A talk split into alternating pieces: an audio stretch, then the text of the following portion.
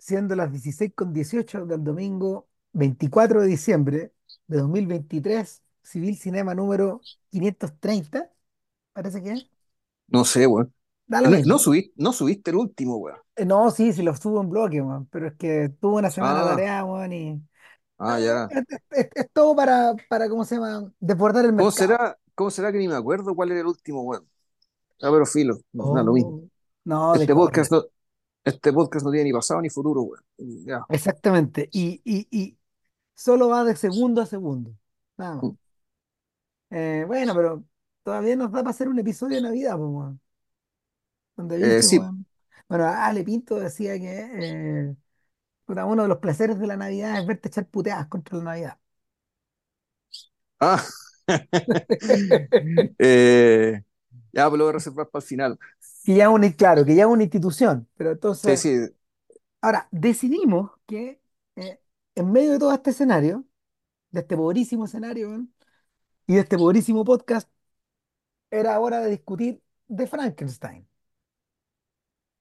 En sí. parte, en parte, a ver, en parte por por la importancia del personaje, en parte porque Vilches ha estado en un ciclo informal de la Hammer desde hace, yo diría que lleváis como un año con el ciclo de la Hammer, Sí, viendo, viendo, yendo, viniendo. eh, y sin embargo no vamos a hablar de la Hammer, pero de todas estas conversaciones surgieron, surgió en algún momento sincerar weá y finalmente hacer la momia, hacer King Kong y preguntarnos claro. por qué en la década del 30 emergieron todos, est- todos estos íconos del terror sobre los cuales se sigue lucrando todavía, bueno, 90 años después. po. Entonces, Bueno, digámoslo, eh, de Frankenstein a esta altura yo creo que el, el- no se ha vuelto a hacer una película de Frankenstein, ¿sí? no, Desde po, la de, porque es muy de difícil. No, o sea, No, de- yo creo de- que de- porque, o sea, pero han hecho, han hecho spin-off. Hicieron Frankenweenie, ponte tú, o sea, te da la impresión de que el personaje en sí mismo, de su forma original, se agotó, pero cierto, eh, ciertos aspectos de su mito son reciclables, digamos, pero con otras marcas o con otros nombres o en otros contextos. o sea, lo que pasa también es que eh, el propio Slavoj Žižek en- en- eh, elaboró esta teoría de las manos muertas o del no muerto, Del no muerto, sí. que básicamente es Frankenstein y en el que hemos estado pegados, ya no necesariamente recurriendo al personaje con marca registrada, sino que eh, eh, el concepto emerge por todas partes ya, y se volvió viral, se volvió... em, su- su- la, la manera en que se reproduce la idea ya está, está mucho más allá del autómata, está mucho más allá del proto-golem, eh, expandido hacia Terminator, expandido hacia la inteligencia Sí, artificial, expandido hacia el enemigo de los superhéroes, expandido hacia los superhéroes mismos, bueno, en fin, No, todos y, y finalmente, y finalmente, vamos a hacer un spoiler acá, a, a, a la codicia del capitalismo, po, ¿cachai? Fue la que mueve toda la weá. Y que no para, y que no para, y que no para, y que no para. Y que efectivamente, como decía Marx, el, el capital es trabajo muerto, que se come el trabajo vivo. Eh, y en tal condición no muere, No muere, y no y no muere, y no muere. y no muere, y no muere, y no muere. y ese, señores y señoras, es Frankenstein al final. O sea, el, Es la, Frankenstein y Drácula, son, los claro, la, Sí. la pregunta, claro, y es por eso también que no hemos guardado con Drácula todavía, que, que de hecho no- Que, lo, lo- nos vamos a tirar con eso también en el futuro, en un futuro no muy lejano en realidad. no, y probablemente con el hombre invisible, no sé, pues, o sea, a ver, lo, realmente interesante de los monstruos de la Universal, y es la razón por la que obviamente Universal Pictures quiere volver a lucrar encima de esto, lo realmente interesante es que eh, son una especie de clúster que se genera de una manera, em, a ver, de una manera, de una manera compulsiva en un periodo de tiempo muy apretado, que es de 1931 a 1934, por ahí. O sea, las primeras películas, pues, igual la cuestión después vieron las secuelas. Claro, pero, pero el origen que- de, el origen de eso está ahí. Y, y- pero exactamente, y- o sea, las primeras películas, o sea, cuando se dieron cuenta que, que tenían un conjunto de mitos eh, europeos, la mayoría de ellos, por lo tanto, ex- dentro de todo exóticos, ¿cachai? Para un, un- para un público americano que no estaba igual de conectado, digamos, que ahora. claro, porque ¿qué había ocurrido con el sonoro y con el, perdón, qué había ocurrido en el cine mudo? Efectivamente, hay, hay- hay adaptaciones de Drácula y de Frankenstein en el cine mudo, pero no de manera temática y no de manera, no, no con una unidad estética. lo que le- lo- yo le contaba a Vilche en la mañana que lo que le ocurrió a, a Universal Pictures eh, es que era el estudio más pequeño, más pobre y más deprivado de todos los que entran a tener alguna importancia en el sonoro. Eh, era un estudio muy chico. No, eh, si era, loco, era, había era, ro- eran los cuentos malos pero cortitos de, rom- de rompeportones, pues, eh, exactamente, para eso alcanzaba. Entonces, que el dueño del estudio, Karl Lemle, era un alemán, era un señor que básicamente eh, vivió, vivió ¿Sabes qué vivió? Carl Laemmle debe haber vivido la misma cantidad de años en el siglo XIX que en el XX de, de O los sea, claro, de... eh, estamos hablando de un señor que era, para el Ya estándar de la época, ya era un, ya era un anciano, ¿cachai? Desde más de 60 años, digamos, ¿cachai? Cuando la Universal se tira a hacer estas películas. claro, y, y, y es un señor que nunca aprendió a hablar muy bien inglés, eh, que emigró muy joven también, pero, pero que eh, siempre estuvo ligado a negocios, industrias textiles, en fin, como buena parte de los, de los moguls de, de, de- del audiovisual, pero la diferencia es que a este señor le gustaba o se sentía muy cómodo entre sus alemanes.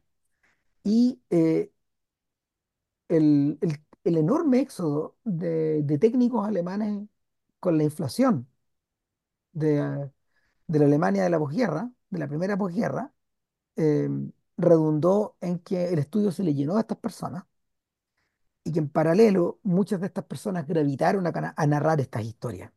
¿Y qué, qué historias eran? Cuentos folclóricos centroeuropeos que pertenecían a su acervo cultural.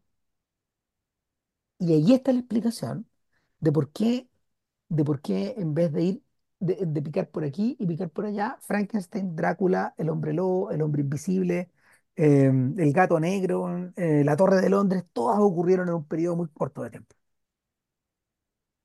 Eh, apelando en parte también a, en parte también a técnicos que se repetían.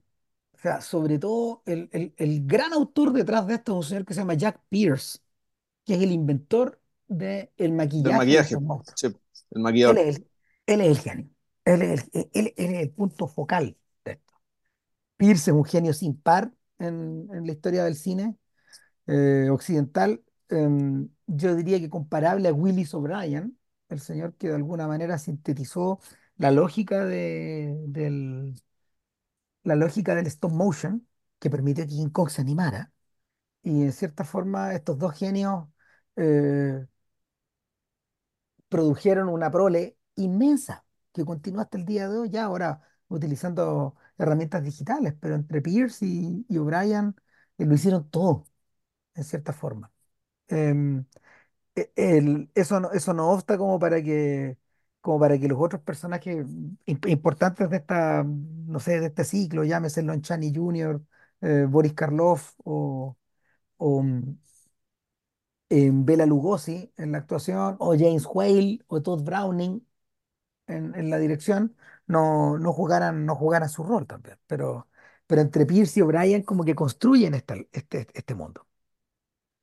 Em, ahora, Bueno, y hay, y hay otra cosa casi contextual que yo creo tampoco debe ser casual, ¿cachai? Que eh, esto ya, esta película sale eh, dos años después del crack. tipo, también tiene que ver con eso, con una sensación de hundimiento. O sea, entre, mira, en la medida que Universal tenía los monstruos, la RKO tenía sus musicales y la Paramount tenía sus screwball comedies y sus comedias románticas. Y así se, así se, así se batieron. O sea, el- la, la especialización de los estudios data un poco de esa época, porque anteriormente, en los 20, eh, se experimentó mucho, había mucho talento dando vuelta, eh, pero, pero no hay una suerte de, de línea editorial en los estudios, eh, eh, en Bueno, específico. Uno podría sospechar que la, el aumento de costo, digamos, del costo fijo que implicó el sonoro, es decir, la, la infraestructura necesaria, digamos, para, para, para poder generar películas de calidad, digamos, de acuerdo con el nuevo formato, Por ejemplo, claro.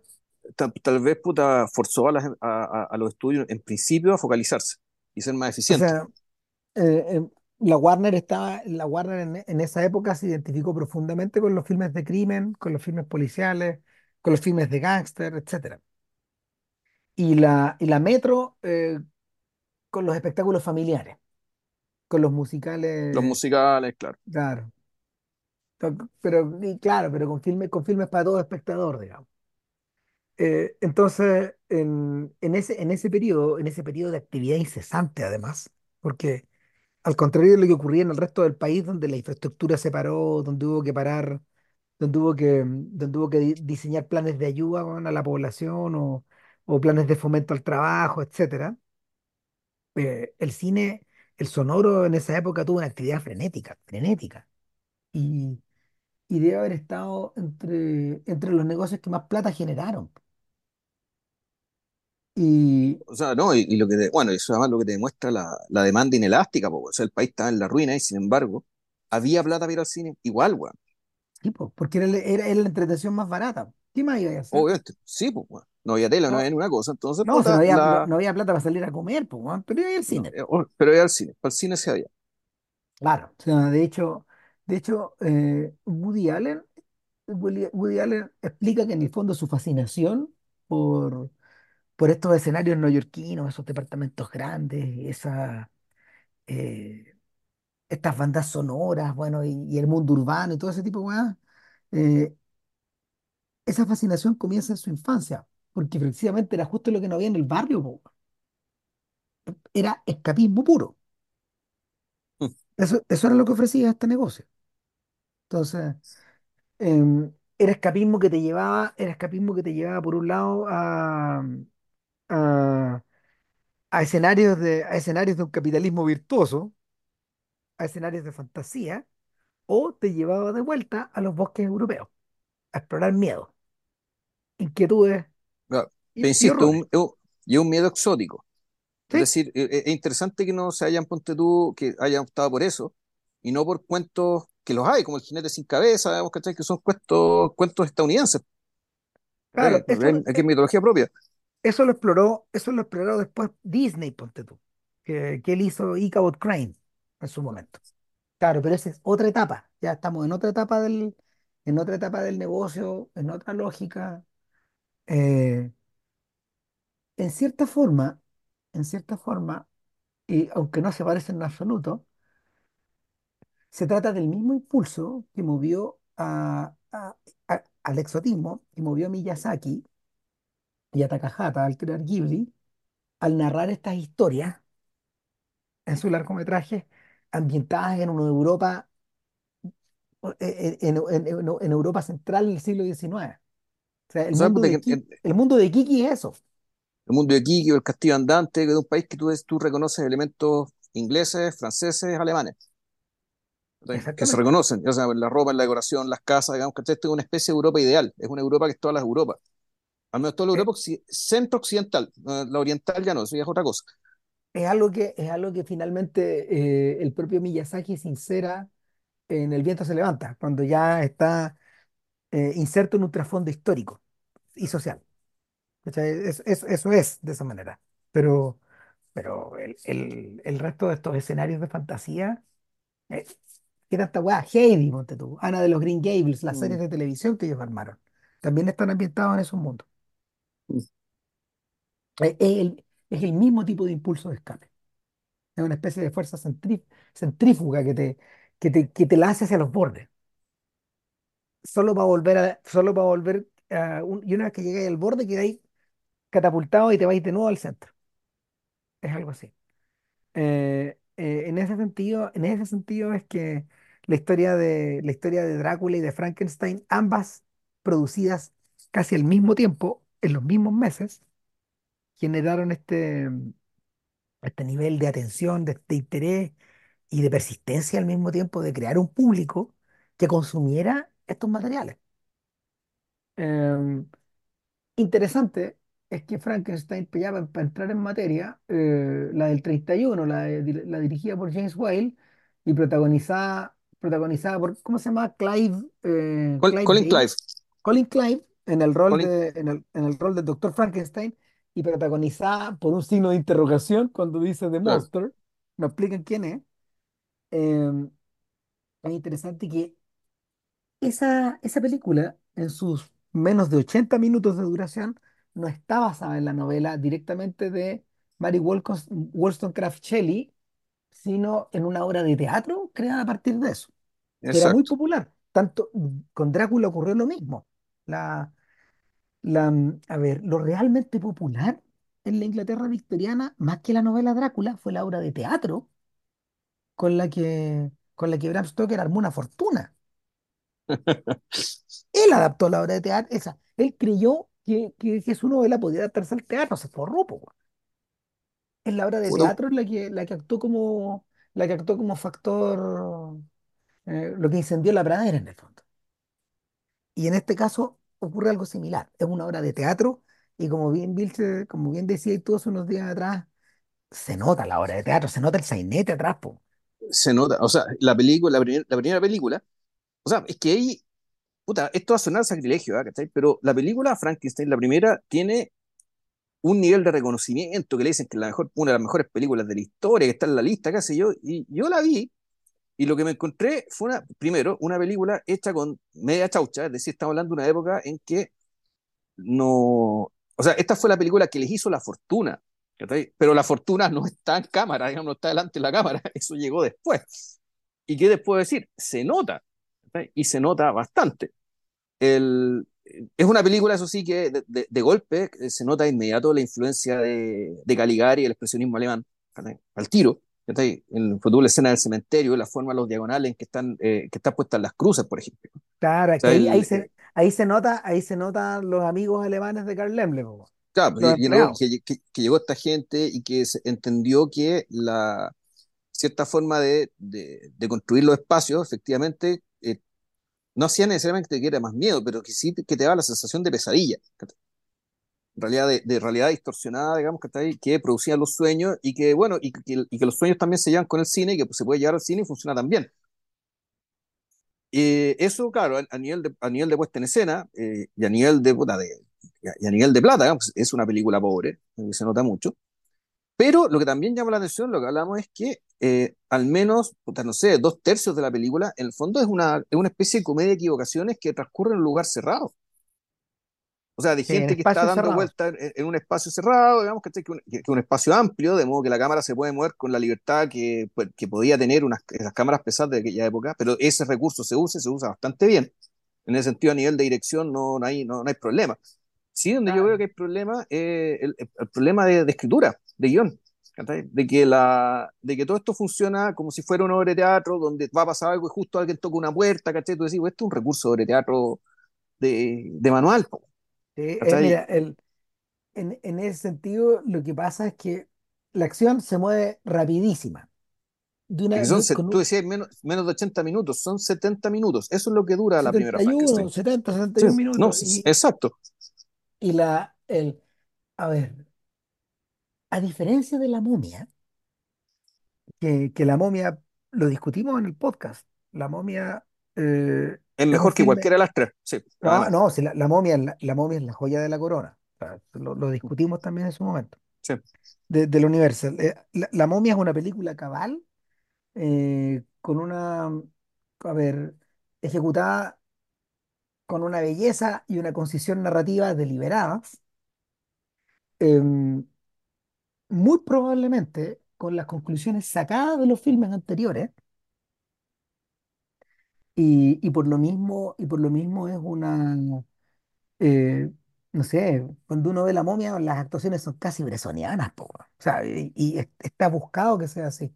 En este otro caso, em, en este otro caso, eh, eh, Frankenstein opera por el contrario. Frankenstein está operada por la necesidad de avanzar rápido, por la necesidad de envolver a tu audiencia, pero la necesidad también de, tra- de transmitir un frenesí, que es el frenesí del doctor Frankenstein, que, que acaba devorando todo lo demás. Claro, entonces sí El que de por sí además es muy dramático, o sea, súper se presta mucho para el drama, y melodramático, melodramático. melodramático, y, y que involucra hartos elementos, y, y no, It's todavía no nos metamos con eso. It's Claro! Claro, eso. no, y, y, y hay más cosas además, pero bueno, eh, eh, sí, claro. Ahora, eh, claro, el- la novela de, la novela de Mary, de Mary, de Mary Shelley no, no, no, no tiene ese ritmo. Tiene un No, aparte que ritmo, la novela, sí, pues aparte que la diferencia entre Mary Shelley y Stoker son como 90 años, po, y claro, o, sea, 80 años de diferencia más o menos de escritura. O sea, Mary Shelley era contemporánea de Byron, de Shelley era gente que escribió ahí por el 1810, 1815, efectivamente. o sea, Entonces, 100 el, años antes. el, el, y, y eso, eso, a ver, eso te mueve la aguja, porque, porque ¿qué es lo que, qué es lo que movía a?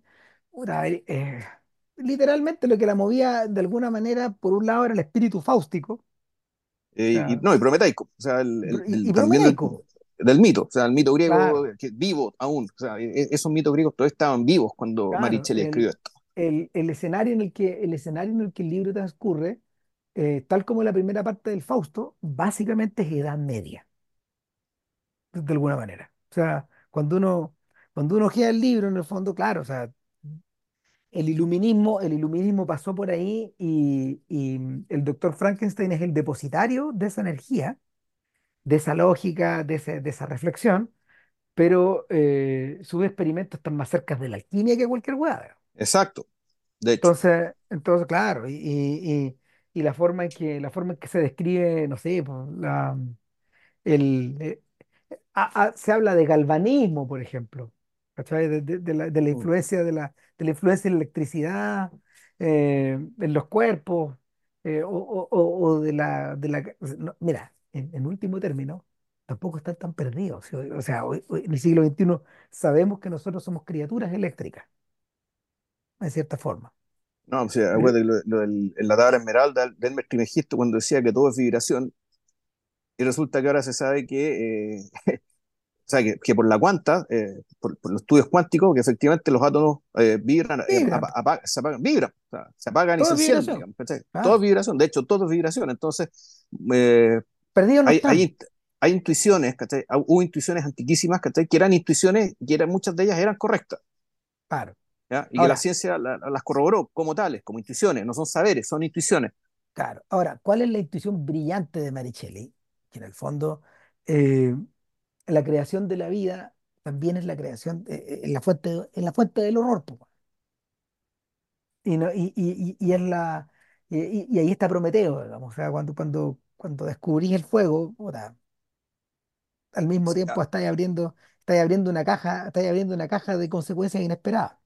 Sí, a ver, el, el mito Prometeo, el, el castigo que le dan a Prometeo es Mm, básicamente un tema de ibris, pero de una ibris eh, consistente en que el, básicamente Prometeo lo que hace, y Prometeo, el nombre quiere decir eso, es, es ver aquello que los otros no ven o aquello que un poco va a pasar, o ver, una, ver la potencialidad más bien. Entonces, básicamente, cuando Prometeo le da el fuego a los hombres y los, los, los- dota de razón, eh, lo que está haciendo, lo que hizo Prometeo es decir, eh, y, su nombre lo atestigua de ello, es que él vi- vio lo que, lo- el potencial de los hombres, o sea, que, de, lo que sería, de lo que serían capaces ellos dotados de razón. Y, y eso, no, eso no era ne- necesariamente horroroso eh, del punto de vista que nosotros entendemos, pero sí es híbrido, es decir, él contravino, digamos, el mandato divino. Por lo tanto, y por, lo por, por eso fue castigado con la, con la, la suerte horrorosa que le, que que que le dieron, digamos.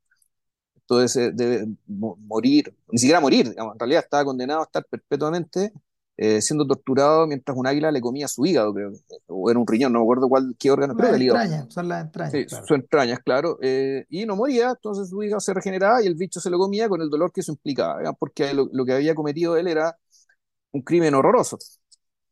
El, el este nuevo Prometeo, porque si mal no recuerdo, ese, era el, ese es el nombre completo de la novela de Frankenstein de el Frankenstein o el nuevo Prometeo, Eh, aquí lo horroroso eh, viene por el lado, creo yo, de la, blasfemia religiosa, digamos, la blasfemia bíblica. Respecto del, de esto de crear vida, de que si el hombre puede o no crear vida, digamos, aparte de la, eh, de la reproducción habitual que todos conocemos. Y claro, ahí efectivamente ella apuesta con que esta ibris ¿está va a necesariamente generar algo monstruoso, un humano que no es humano que puede ser menos que humano, que puede ser más que humano, pero que no es humano. La clave Y acá, la clave acá es que eh, lo que, a ver.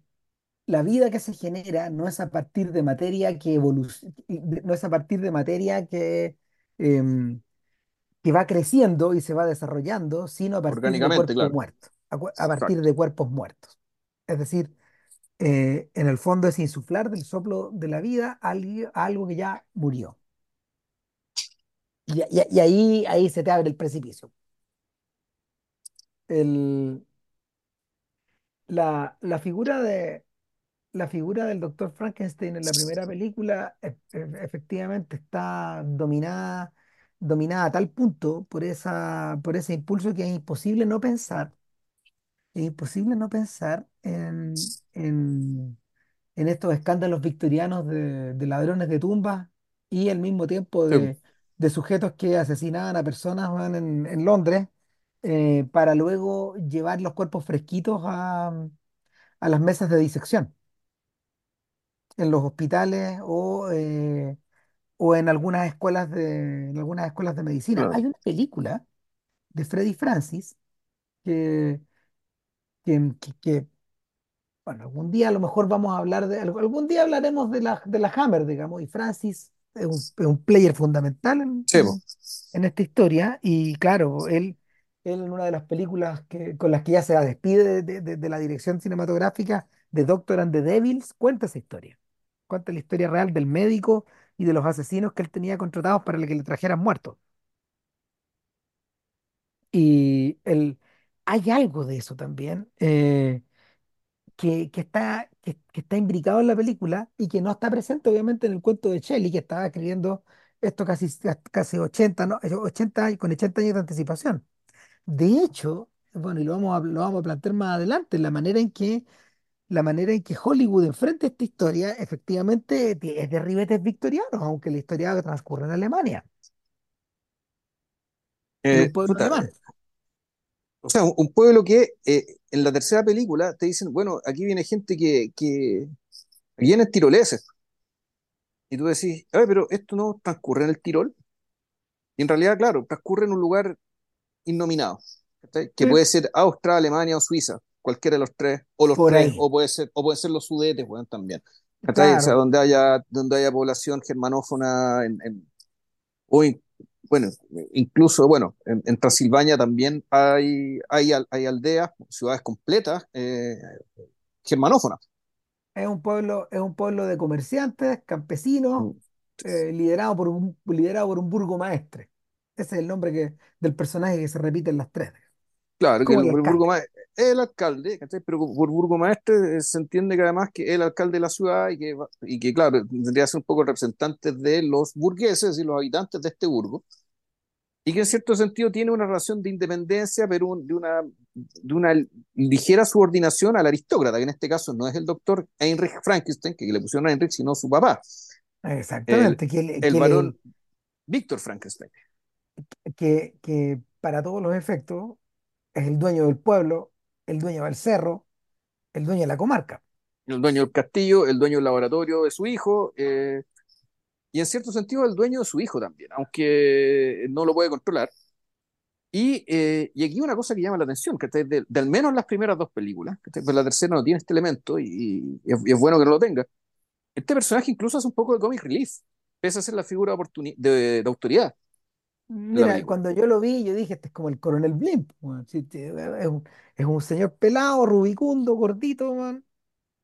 Claro, y que, Eh, y que no es cómico en el sentido que sea ridículo, sino que su comicidad radica en, en básicamente en, en la llaneza y en la forma de describir las cosas, ¿cachai? De, puta, ¿cómo decirlo? Es como usted, es que usted viejo cínico, digamos, cuyo exceso de autoridad realmente hace que no tenga ninguna contemplación con nada. Y, eso termina siendo divertido. Al menos a mí me pareció divertido y creo que era parte de la intención de la película que también lo fuera. ¿Sabes ¿Por qué? Porque, es el, un, el, porque la segunda película también tuvo unos comic relief bastante más desafor- desafortunados, o sí, creo. claro. Eh, y, que a la larga para mí también me debilita la película. No creo que la película gane con eso, en Bueno, pero, pero Pero bueno, continuemos con la primera, digamos. eh, el- sí, el- la historia, la historia tiene un esqueleto muy básico. Eh, Henry Frankenstein tiene una doble vida. La vida del laboratorio y la vida del hijo de Víctor. La, su vida como hijo de Víctor, de Víctor, no, a punto de casarse no, con Elizabeth. exacto. Eh, es un sujeto que en el fondo eh, tiene una vida de terrateniente, pero al mismo tiempo eh, la vida de un alquimista o un medieval encerrado en su laboratorio, recreando la vida con la ayuda de sus esbirros. Claro, y, pero lo triste está en que su pasión está ahí. Exactamente. Lo que realmente Todo lo lo apasiona otro, está ahí. todo lo otro es nada. Todo lo otro es el deber. El, el deber es aquello que no eligió. Claro. Aquello que sí eligió, eh, esta es todo. Eh, es básicamente el, esta híbrida. Este, este intento, estos experimentos, eh, y que, eh, pues, que claro, esto lo- nos lo pilla en media red. Y yo creo que esta dicotomía, eh, tú me diste, leíste en el clavo, o sea, me, iluminaste mucho ya con un dato que nosotros no teníamos, que a lo mejor ustedes no lo sabían, pero que el director James Wade era homosexual. Claro. Entonces tú al saber tratado, eso, eso está tratado en una película llamada Gods and Monsters de, de Richard, de, de Bill Condon, y donde, donde, donde efectivamente, claro, ahí, eh, ahí, ahí, ahí está planteado el tema de la doble vida. claro, el tema de la doble vida, aquello que te apasiona, aquello donde tú realmente eres tú, ¿cachai? Puta y lo demás, ¿cachai? El- la representación, ¿no? Claro, entonces, en cierta forma, eh, el, el derecho, el derecho a tener esa, el, derecho a ganarse esta otra vida, esta vida oscura, esta vida a espalda, eh, es lo que lo motiva a, es lo que lo, es lo que lo motiva a crear al monstruo, o lo que lo motiva a crear este otro ser. Eh, bueno, entre medio, entre medio de eso es inevitable, es inevitable referirse a eh, el conjunto de equipos que lleva weón, a, a, a que- recibir, a que Frankenstein reciba el, el cerebro de un asesino, por ejemplo. Claro. ¿Cachai? Que Em, un, que- que un- claro, porque ahí además empiezan, el, y- eso a partir de que, de que el doctor tiene un ayudante que, Fritz, Fritz, que comete una torpeza, sin ser un completamente torpe, sino que más bien por un, un descuido que se le, tiene que llevarse un cerebro, ese cerebro se le cae, así que agarra el otro. No se fija que el otro cerebro, cerebro es un asesino. y al final Eh, lo lee y dije, ¿a qué va? Sí, sí, sí. sí, En ¿quién el esta weá? Si, fondo, si aquí lo importante es que la cuestión resulte, digamos. Además, probablemente este gallo ha, tratado, ha estado tratando de hacer esto mismo y fracasado innumerables veces, a lo mejor fracasa de nuevo. No claro, y, y este asistente es un jorobado. Eh, es un jorobado que puede ser que, no sé si tenga retardo mental, digamos, pero algún tipo de tara tiene. Eh, Es una, y, es una y, criatura media feral, ¿no? eh, claro, una criatura media salvaje, ¿cachai? Que donde uno, donde uno se puede preguntar, bueno, ¿cómo logró el doctor tener la lealtad de semejante ser? E inversamente, ¿por qué semejante ser eh, puta, termina quedándose co- con, el doctor? Y, y ahí uno entiende básicamente que es la, es la marginalidad, ¿no? Y, porque en rigor lo que está haciendo el doctor es algo tan inconfesable, ¿cachai? que pese a se- a- a- al lugar central que ocupan en la sociedad por ser, por ser hijo de quien es hijo, es también un marginal. Claro.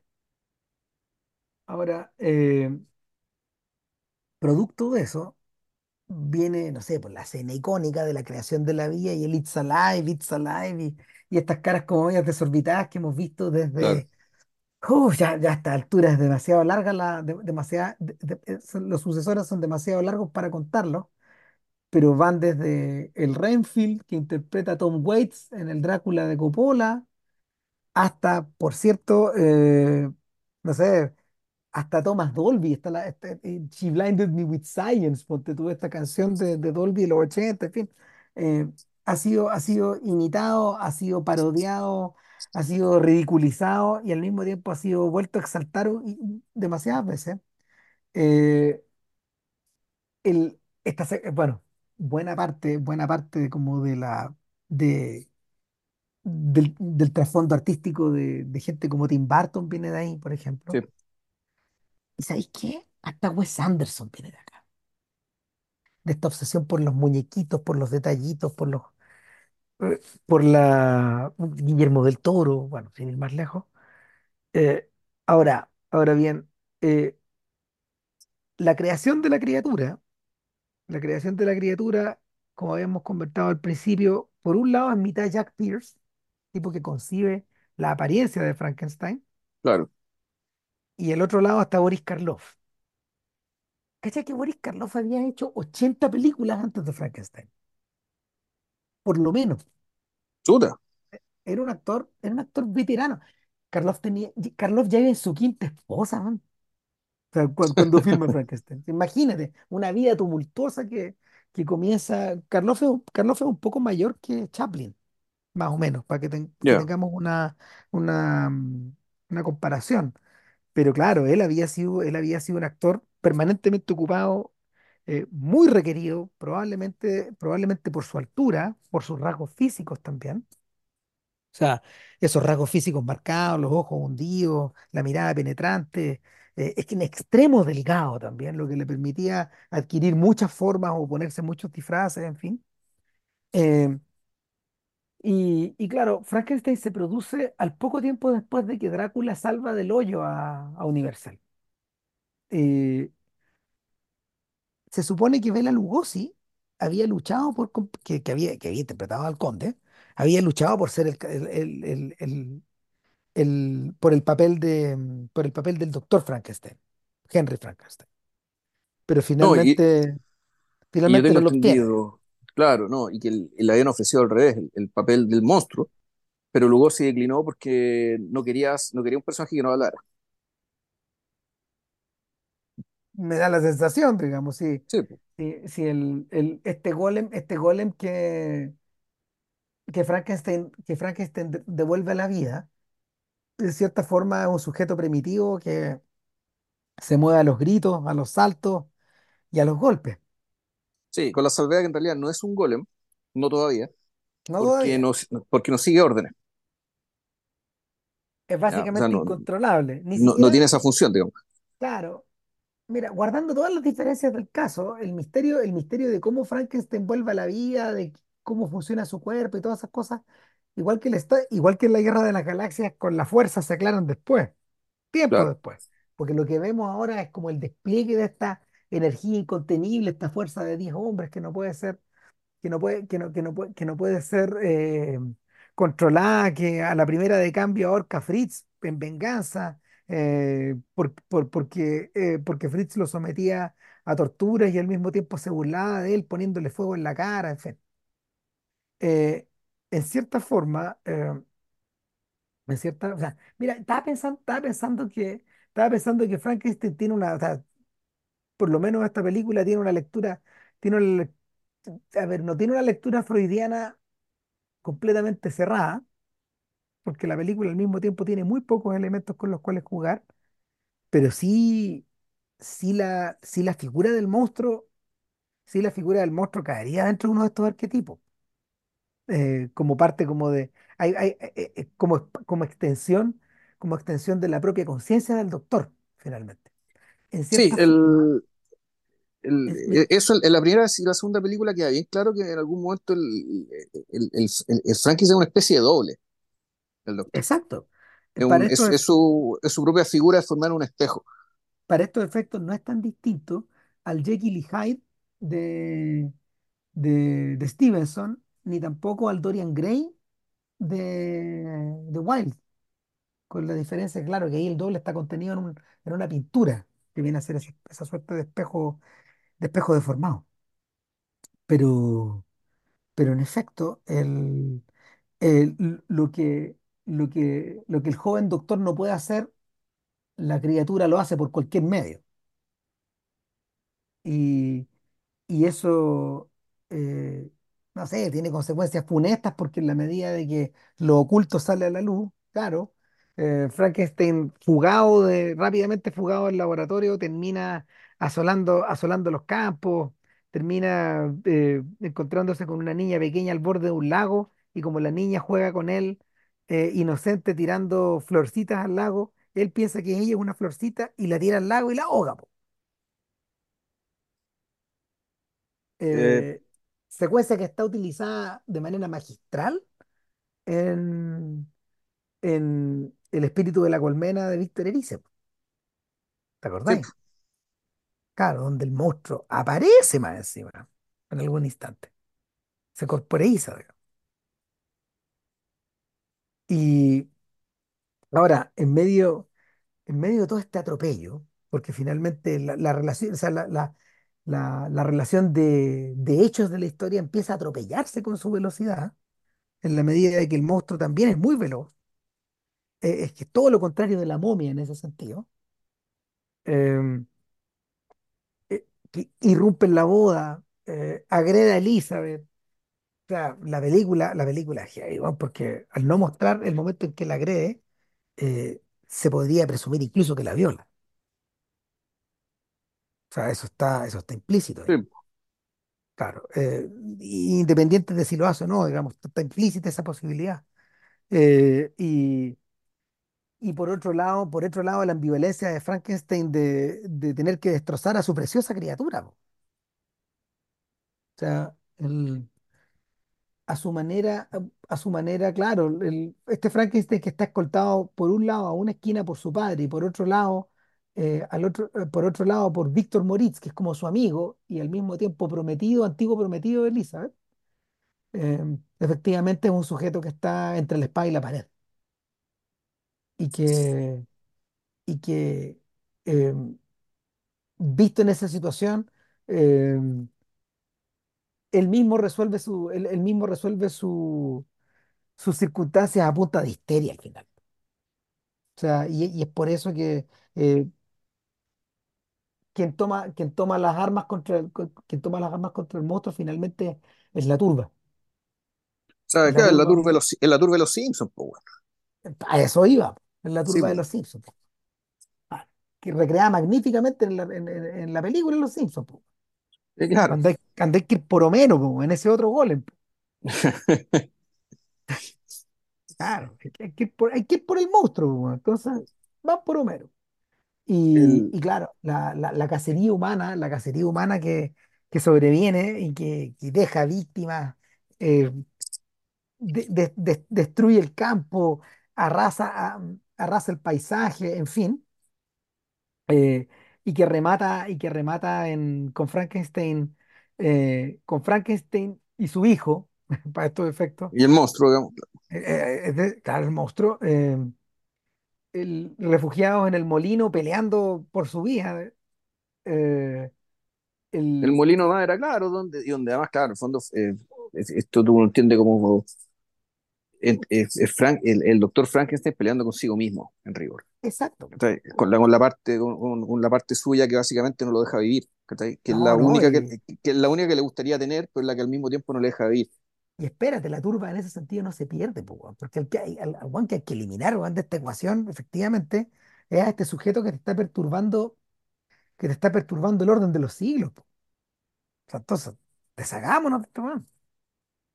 Eh, es medio similar, el, el- el- el dilema de Frankenstein no no- no es tan distinto al de Galileo, en último término.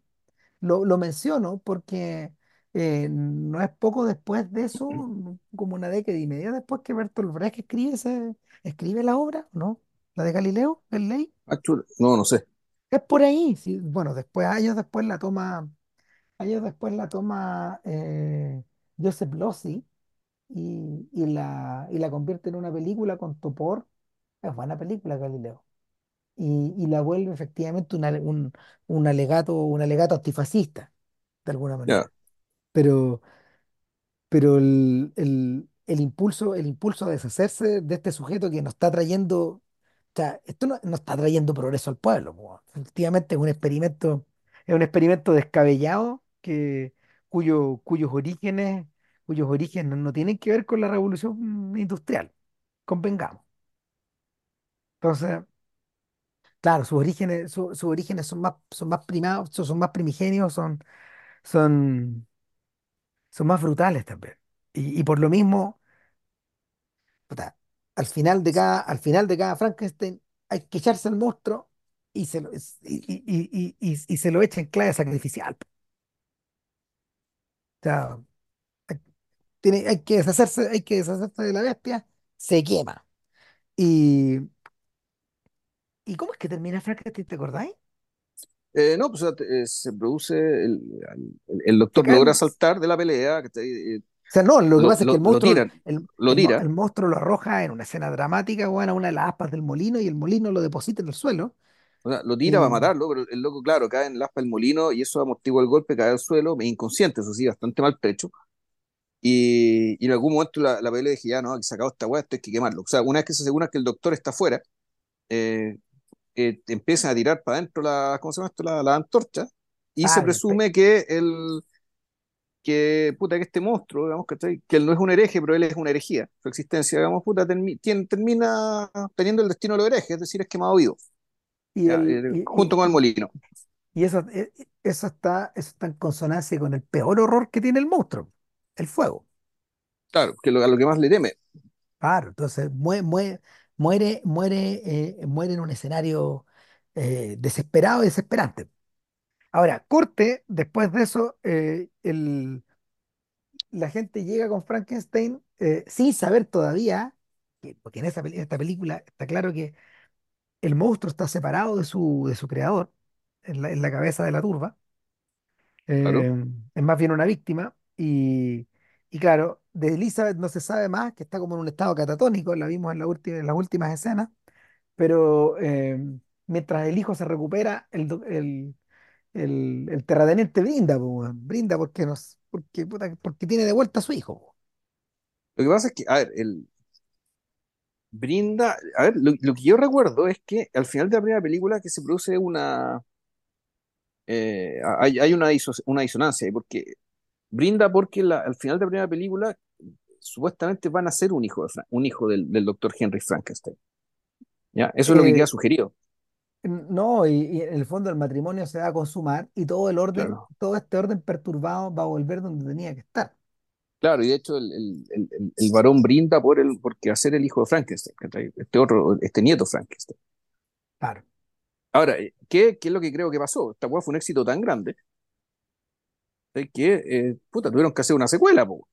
O sea, mira, entre medio de eso, entre medio de eso, se filmó los asesinatos de la Rue Morgue, La Momia y la Isla de las Almas Perdidas, la isla del Doctor Moreau, en el Moro, ¿ya? 32. En el 33 se hizo El Hombre Invisible. En el 34 se hizo El Gato Negro, es el otro gran clásico. Y eh, en, eh, en forma simultánea, estos gallos empezaron a hacer El Cuervo, em, El Hombre Lobo de Londres y La Novia de Frankenstein, en el 35, cuatro años después. Es decir, no fue automático, o sea, la, Ya, la treme- la tremenda fama de, la tremenda fama conseguida por Karloff, de hecho, se, se, se, se desplegó en otras películas, como, como precisamente en La Momia, por en ejemplo, y en El. Gato, y en El Gato Negro también, donde, donde, se, donde lo juntan por primera vez con, con, con Lugosi. Entonces, la, aparición de la novia de Frankenstein básicamente eh, es como, a ver, es como, a ver, es como, es como, las, es como la segunda tanda de las películas de Avengers, po, Civil War. O sea, como ya pa- para celebrar este tremendo éxito, vamos con esta weá, digamos, y, y, la fiesta, po, continuemos expandiendo este universo. Con un único detalle, o sea, con un único e, y- e importante detalle y es que en este caso el universo se expande ya no solo, no solo temáticamente, sino estéticamente. Entonces, La novia de Frankenstein es particular porque es un cuento meta, porque tiene una, porque tiene una, un prólogo, eh, un prólogo, un prólogo bastante fruncido, donde el poeta Shelley, Lord Byron, y la señora Shelley, la señora Wollstonecraft, eh, discuten acerca de la época en que ella prácticamente saliendo de la adolescencia, como a los 17 años, escribe Frankenstein, un poco con la ayuda de su, de su marido, eh, en, un- en una noche, en una noche fáustica donde varios de estos personajes, amigos, de, amigos entre todos, crearon, crearon cuentos como, no sé, hay, hay un cuento del vampiro por ahí, pero el más famoso de todos es el de, es de Mary Shelley. Y, y claro, y ella dice, el asunto es que esta historia no termina acá. Si ustedes me permiten, en esta noche tormentosa, les voy a contar qué pasó con el monstruo de Frankenstein. ¡Chan! Y la secuela. Y viene la secuela y eh, es re interesante. Es interesante la lógica que mueve a que desde, desde esta era clásica, desde esta, desde esta misma era clásica, la idea de continuar la lógica del horror de seguir tirando este hilo de Ariadna se instaló, se instaló de manera natural. Es decir, estos tipos que hacen, que hacen Pesadilla 2, Pesadilla 3, venían con el aval, weón, de la novia de Frankenstein, del hijo de Frankenstein, etcétera. Venían con el aval. Además que, eh, al contrario de lo que pasaba con los filmes de Drácula, por ejemplo, o con los filmes del hombre lobo, en específico, Frankenstein tuvo cuatro secuelas.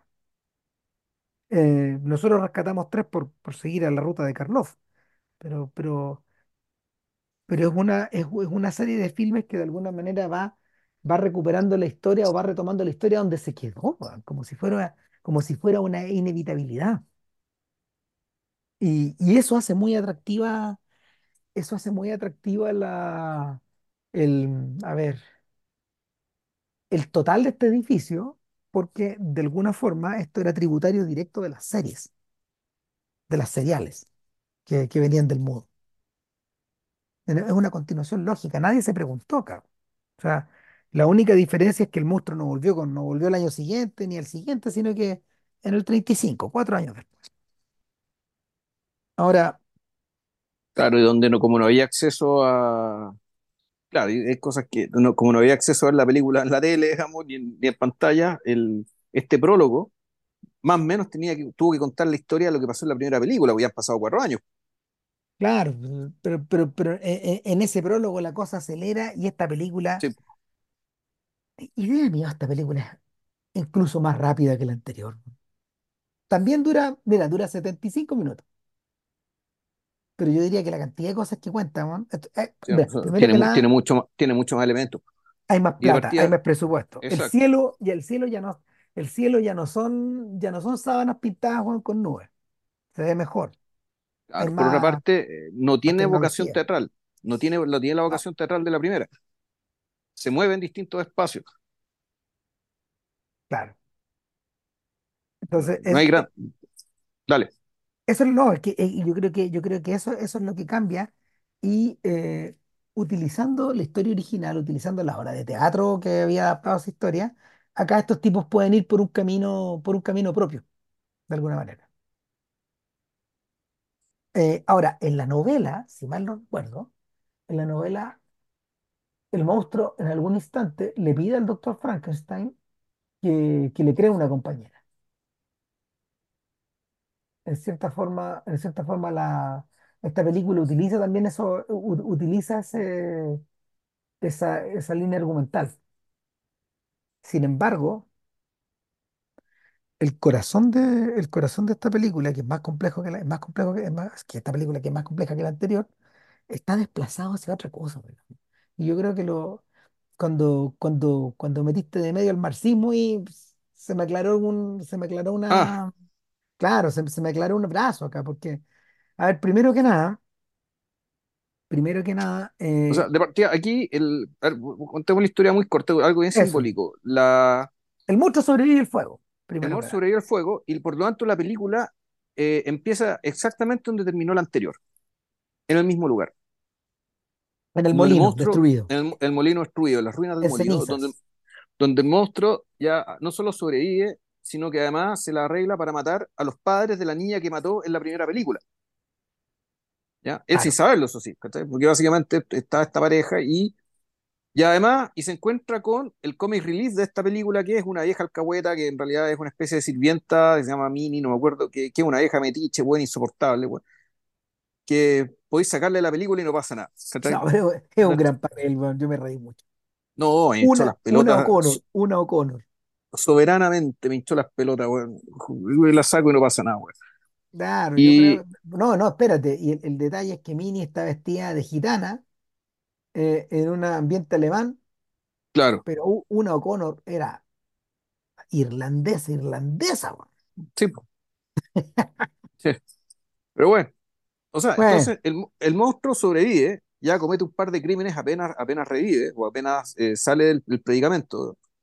Eh, esta señora lo ve, eh, eh, lo asusta y sobrevive porque la mala hierba no muere. Y esta, esta señora llega contando a la casa, a la mansión, que es una mansión completamente distinta a la de la primera película. O sea, en ese tipo de detalles se nota que hay mucha plata más. No, y lo no, lo que es fascinante es que primero que nada prescinde, bueno, al tiro, weón, de la figura del papá de Frankenstein, Claro. del, del papá del doctor. Chao. Y su- se Es, supone que esto, está- esto pasó de inmediato, respecto de la película anterior. no, es, la raja, weón. En segundo Y, lugar, y, eh, y cambian a la actriz que, que hace de Elizabeth. también, también, Sí, o no es la misma.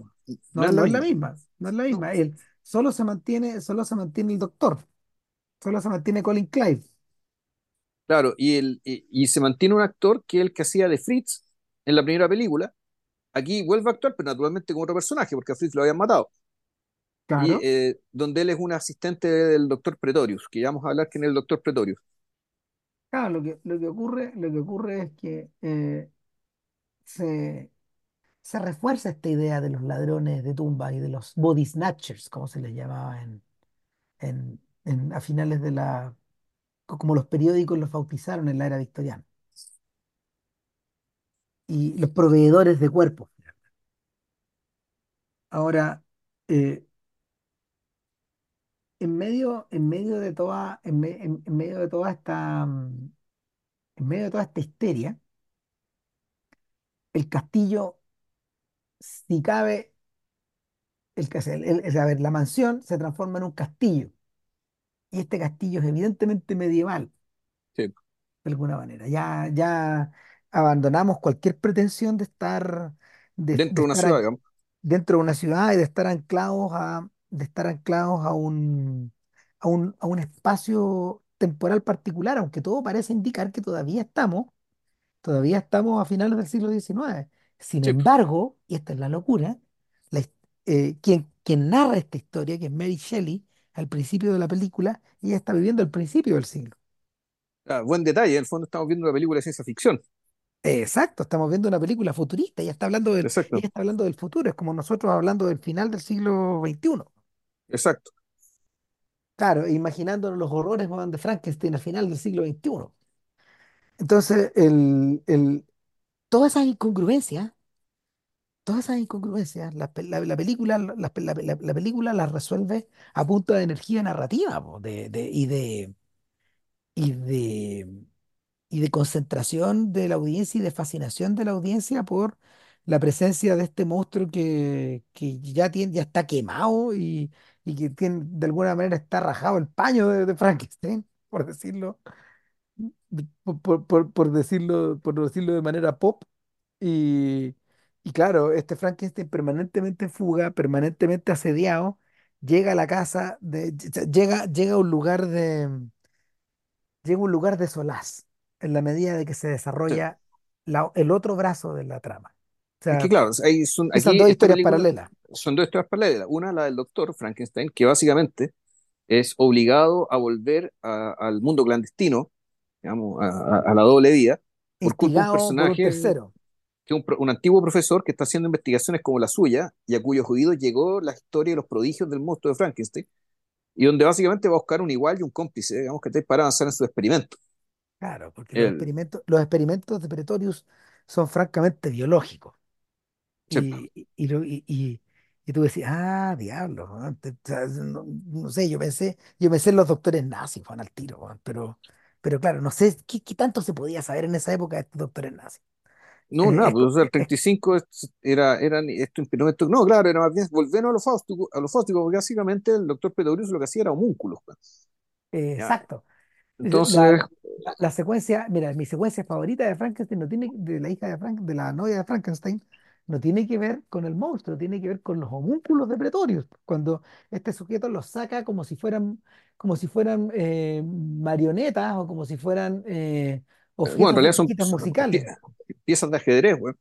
piezas de ajedrez, monitos de Mm, cajitas musicales, en fin, eh, pequeñas representaciones de lo humano en miniatura. Entonces, ¿qué, qué crea él? Él crea efectivamente arquetipos.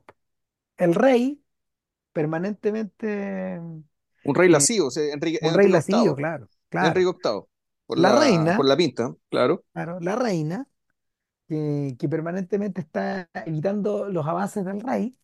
Eh, hay también un arzobispo, el alfil, que se la pasa Eh, durmiendo. claro, y hay también un demonio, que es el que menos, es el que menos Mm. interviene, y no me acuerdo Y si hay hay una sirena. Hay una una sirena. sirena. Hay una sirena y una bailarina, que son eh, los dos experimentos, eh, Sí. eh, el- son los dos experimentos más frustrantes, dice Pretorius, porque en esencia corren en círculos. Básicamente se exhiben.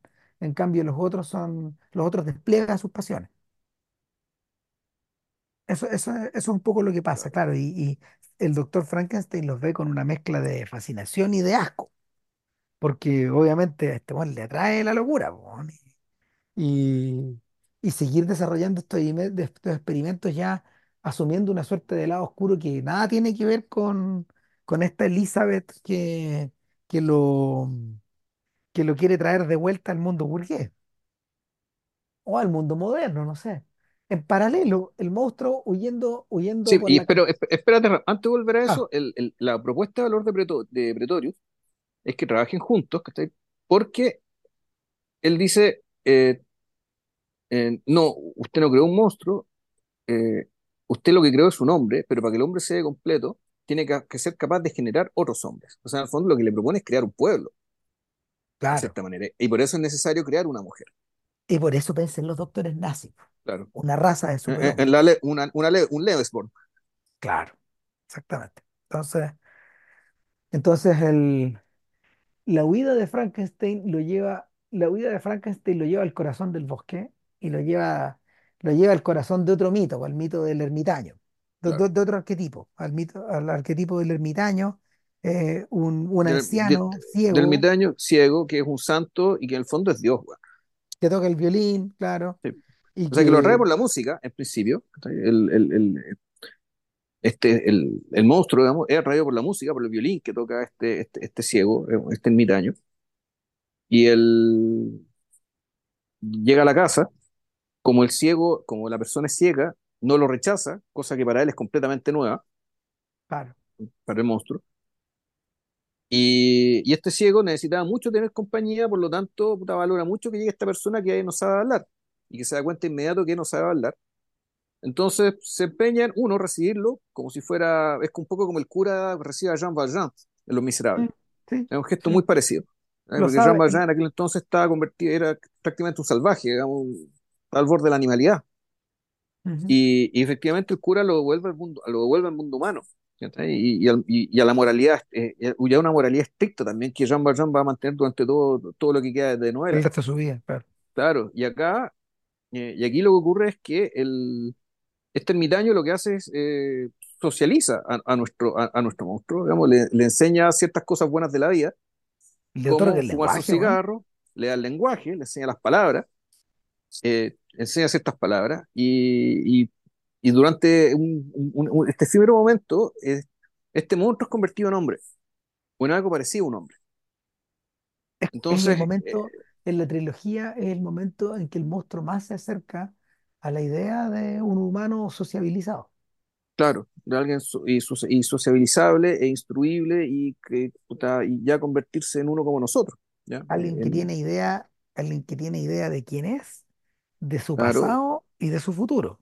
y que al mismo tiempo es consciente de los deseos que tiene, los puede verbalizar y pedir, eh, eh, y por lo tanto, claro, era todo muy promisorio y muy prometedor, hasta que Ahora, llegaron unos cazadores, bueno, sí, quería inter- ya, dale, no, no, no, que, que, que, que por ese solo acto de socialización, eh, la criatura se convierte en el antónimo de los homúnculos de Pretorius. sí, ¿cachai? Pero claro, esta, este interludio, este interludio en el bosque se interrumpe cuando John Carradine, muy joven, y, un compañero entran como cazadores, weón, y, básicamente, weón, puta, dice, este viejo no se da cuenta que tiene el monstruo en la casa, sí, salvémoslo, queda la cagada. Acto seguido, eh, balacera, incendio, se incendia, se incendia la, incendia las, las chozas, eh, Frankenstein vuelve a huir y, y, y pensaba, yo pensaba en el pobre ermitaño, primero que nada, se lo cagan, deja de ser ermitaño, segundo, weón, se convierte en le, un eh, homeless, po, weón. le queman la tercero, casa, caga, sí, pues, se quedó con el violín, se quedó con lo opuesto y con el violín, weón. ¿Cómo lo joden, weón? estaba pensando weón, que de todos los personajes de la saga, este es el que más pierde. Y el que menos merecía perder, pues, weón. Por así, po, weón. No, no, o sea, una- un cúmulo de desgracias, po. Claro, Ahora, incluso es, es- es tan inhumano el tratamiento que se le da, ¿cachai? Que claro, tú decís, bueno, este, este personaje es casi arquetípico, o sea, es, es, es no es casi un- no no es una humano, persona, claro, claro. no una persona. Esto es un, esto es otra Una cosa, es un personaje que viene, Claro, es una idea, que es una idea que viene de la Biblia, ¿cachai? Que viene de, de, de, de- de algunos de estos otros relatos, digamos, ¿cachai? Que dan cuenta de, de, bueno, en realidad les Prometeo, en rigor. en efecto. En efecto, porque le ¿cachai? otorga, Él le es el, otorga él es el verdadero Prometeo, sí. el equivalente del fuego, claro. Y que, le, y, y que se lleva todos los castigos, además. Claro. ¿Cómo se lo joden, weón? Como espantoso, pues, bueno. No, y, al- y el punto y se lo juegan de una manera tal que nosotros nos olvidamos de él, pues, o sea, ya no vuelve a aparecer más. O sea, lo único que vemos es la casa en llamas. ¿sí? Él no se quema, ahí lo sacan, obvio, pero de ahí no se vuelve a hacer más de él porque no es importante. Porque lo importante de él está dentro de Frankenstein. Ahora, Tremendo. Exacto, se queda dentro de Frankenstein. Lo que podríamos llamar la agencia o, o la voluntad. pero, claro, entonces eh, el relato paralelo, eh, Pretorius y con Frankenstein van al antiguo laboratorio de Frankenstein, al antiguo, el- que ese también era un molino, pero era un molino de piedra, a puta, hacer sus experimentos, a trabajar ahí en la en, en crear esta, en esta, esta- en esta mujer de Frankenstein, esta novia de Frankenstein, pero y en el y en el momento en que van a buscar los huesos sobre los cuales van a regenerar la carne para crear esta mujer, Claro, porque, eh, porque efectivamente lo que hace Pretorius es, eh, no lo explican tanto en la película, pero en el fondo es una generación biológica de un cuerpo sí, y por lo mismo no tener que recurrir, no tener que a, a recurrir usar cadáveres, a pegotear un cuerpo, a armar claro. uno, a- armar, a armar un supercuerpo de varios otros. Mira, es como si en aquel entonces ya intuyeran que a partir de, eh, de, un, de un- de un esqueleto, un hueso, y con el, con el ADN, digamos, bien ya decodificado, pueden generar los tejidos adecuados, digamos, ¿cachai? A, ese, a, a esos huesos. ¿ya? Es un poco, es, es el, ese vendría a ser el mecanismo, solo que en aquel entonces no lo explican de esa manera porque el, de- el, el ADN no había sido descubierto. ¿ya? Pero creo que existía, ex- existía en cierta medida la intuición de que de- algo así tenía que haber.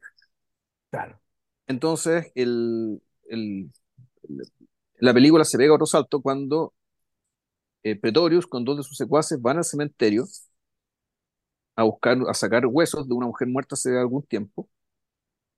Y lo- lo- los propios, a ver, los propios, eh, los propios secuaces se horrorizan, weón, de la naturalidad con que Pretorius, con que Pretorius se mueve en el mundo de los muertos, al punto que uno de ellos les dice a otro, oye, a ver, mira, ante la posibilidad de tener que seguir haciendo esto, y ante la posibilidad, weón, de que nos presentemos a la corte y nos cuelguen, ¿qué preferís, weón? No, que, nos, que me cuelguen, pues, que nos, que nos cuelguen, pues, bueno, estamos metidos en un horror, estamos metidos en un horror o con gente de tal calaña que en realidad mejor no seguir existiendo, borrarse.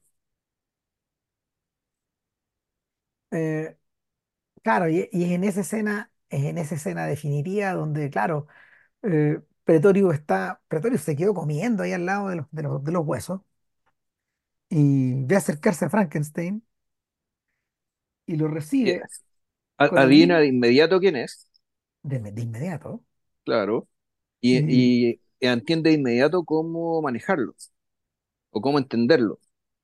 claro, de alguna forma, de alguna forma lo recibe como el ermitaño, pero como el reverso del ermitaño. Exacto, Y, y esta figura, esta figura reversa eh, comprende que eh, la presencia, la presencia del monstruo, la presencia del monstruo cerca o en forma amenazante o como un espectro que viene a cobrarle, a cobrarle todas sus osadías a, a Henry Frankenstein, eh, es lo que, es lo que va a permitir que Pretorius pueda correr la milla final, pueda crear efectivamente a esta mujer. Ya, de hecho, de hecho, el, no pierde tiempo weón, y le sugiere a Frankenstein que se rapte a Elizabeth. Y ahí está, y, y esa es la función dramática de ese personaje, el personaje de Elizabeth en la película, ser raptada, ser raptada para que el doctor Frankenstein termine de, para que lo chantajeen. claro, aunque en algún momento se empieza a fascinar con esta idea de hacer la tira al corazón, weón, de, de activar el cerebro, weón, en fin. Claro, y lo, lo- lo que, lo que llama la atención es que el- la relación que se establece entre Pretorius y Frankenstein es una relación ya no de golem, sino como ya de, de manipulación de un, de una clase por sobre la otra. En ese sentido, Eh, y, uno ahí, empieza a y- recordar la, y ahí está la que, que, lectura marxista de Frankenstein, de la novela claro, o sea, Frankenstein. digo que Frankenstein como una especie de lumpen, ¿cachai? Porque ya, ya es, es, ya es una persona que, que habla, que tiene sus deseos, que tiene sus prioridades, digamos, ¿cachai? Y que a partir de sus deseos, sus prioridades, muy básicas porque no ha podido conocer más, es manipulado por este, por este personaje. Entonces, si en la primera película Frankenstein era básicamente una fuerza incontrolable, digamos, que una, una, una fuerza ciega, el no muerto, digamos, por excelencia, aquí no, aquí tenemos una persona, es una persona, eh, y, una persona movida por los deseos, unos, unos deseos recién descubiertos, digamos, de, y que se le, le presentaron con la, mejo- con la mejor buena fe, ¿cierto? algunas cosas buenas de la vida, ¿cachai? y que sin embargo en, en- en manos de Pretorius se convierten en cadenas. En cadenas que lo hacen actuar. De no necesariamente contra su voluntad, sino que como de manera un poco mecánica, para lograr fines muy concretos, digamos, que en este caso es eh, a alguien, extorsionar a alguien. Exacto. Entonces, el, bueno, se vuelve a repetir casi como fue, ca- casi como si fuera una, mm, una suerte de rito de pasaje, eh, la escena o la secuencia de eh, del darle la vida a una, a otra, a una criatura. Acá está, acá está mucho más desplegado con, con, con, con más estructuras eléctricas, diseños medios desquiciados, muy, muy bartonianos. ¿Cómo, cómo ha pirateado ahí el amigo? Eh, y qué genio estos sujetos, vamos, de, de, de- de- de recrear ese mundo y, y luego con, con la, mm, con, con la elevación, con la elevación del cuerpo hacia el tope, hacia el tope de esta torre, pero al mismo tiempo desde ahí se disparan unos, unas cometas, unos volantines gigantescos. Eh, hace, hace, hace, un- hace poco tiempo atrás, en The Flash, esta, esta, esta película como ligada al universo de los superhéroes de DC, claro, eh, utilizaron esa misma, ese misma, mm, eh, esa misma estrategia, una especie de homenaje para poder revivir a Power Girl, una de los personajes de la película. O sea, era evidente que era la misma cosa. Ya. Mm, Pero, pero, pero ¿sabéis qué? Lo menos que anduvo bien. No, era, no daba vergüenza, hacía sentido, en fin.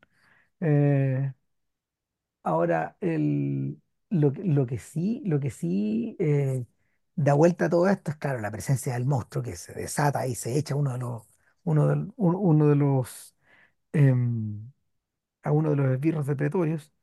Eh, la, la intempestiva llegada de Elizabeth en algún momento, que nadie sabe cómo se escapó, da lo mismo, pero sobre todo eh, el momento en que, en que la novia revive, y revive como si fuera la momia. Cuidado.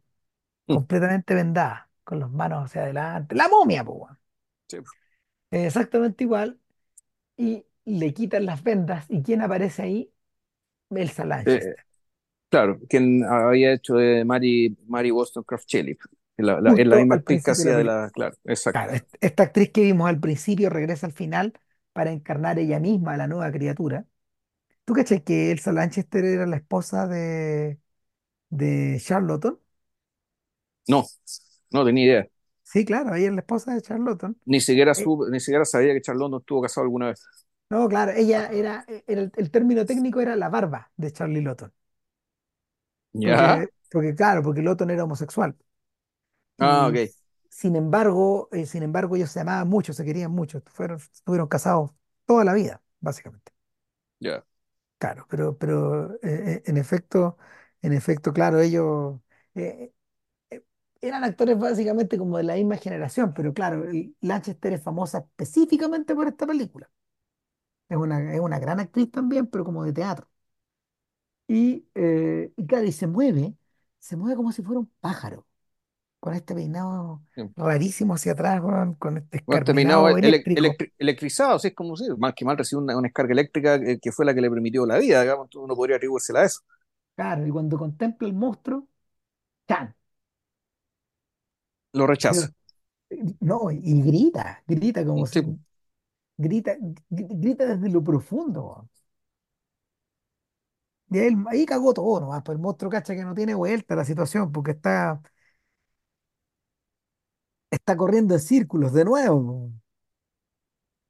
Sea, y claro, cuando, cuando, Li- cuando Elizabeth llega, weón, lo, lo- a lo único que tiene el monstruo es a cagarse a Pretorius, weón, no, eh, es, es a es es a interesante el gesto porque, Claro, porque el, el monstruo, el, el monstruo, como entiende, sabe que si jala una palanca, ¿cachai? Va a producir una descarga eléctrica que lo va, a- lo, lo va a destruir todo. Y el monstruo, en el fondo, eh, eh, lo- y lo hace básicamente porque que se quiere matar. O sea, ya, ya ll- llegó a ese nivel de humanidad, digamos, ¿cachai? Que, que la- la- el deseo que tenía, digamos, de tener una compañera no se va a cumplir. La compañera que le, le crearon es de su agrado, pero el deseo es el deseo del otro, pues bueno, entonces si el otro no te desea, cagaste, pues bueno. Este es el instante en Y que David weón, da el paso al vacío y se mete al agua nomás, pues, en inteligencia artificial. Chao. es exacto, ya se, que se haga toda la mierda, ¿cachai? Entonces eh, se, se produce una explosión gigantesca y esta película termina, empieza donde terminó la anterior y termina donde empezó la anterior. Es decir, Claro, hay un, eh, es una, hay un- hay una dinámica completamente especular entre una película y la otra que te hace sí, pensar que esto sería acabar acá. totalmente. Ahora, el, el, el monstruo le dice, antes de que ellos arranquen, le dicen, You live, we belong to the dead. Claro. Claro. Claro, Y, y- y- Y claro, eso ta- también, eh, que, que le tenga, que, hay, que haya tenido un gesto de buena voluntad hacia, hacia ella, se entiende. ¿cachai? Sí me pareció medio extraño que también se, se lo dedicara a él, al, al, sí, al profesor. ¿cachai? Y similar. Porque, Mira, porque la, la el, relación entre ellos nunca, eh, siempre fue hostil. el gesto, el gesto desesperado es medio similar a, a lo que ocurre con Luke Skywalker y Darth Vader al final del regreso del Jedi.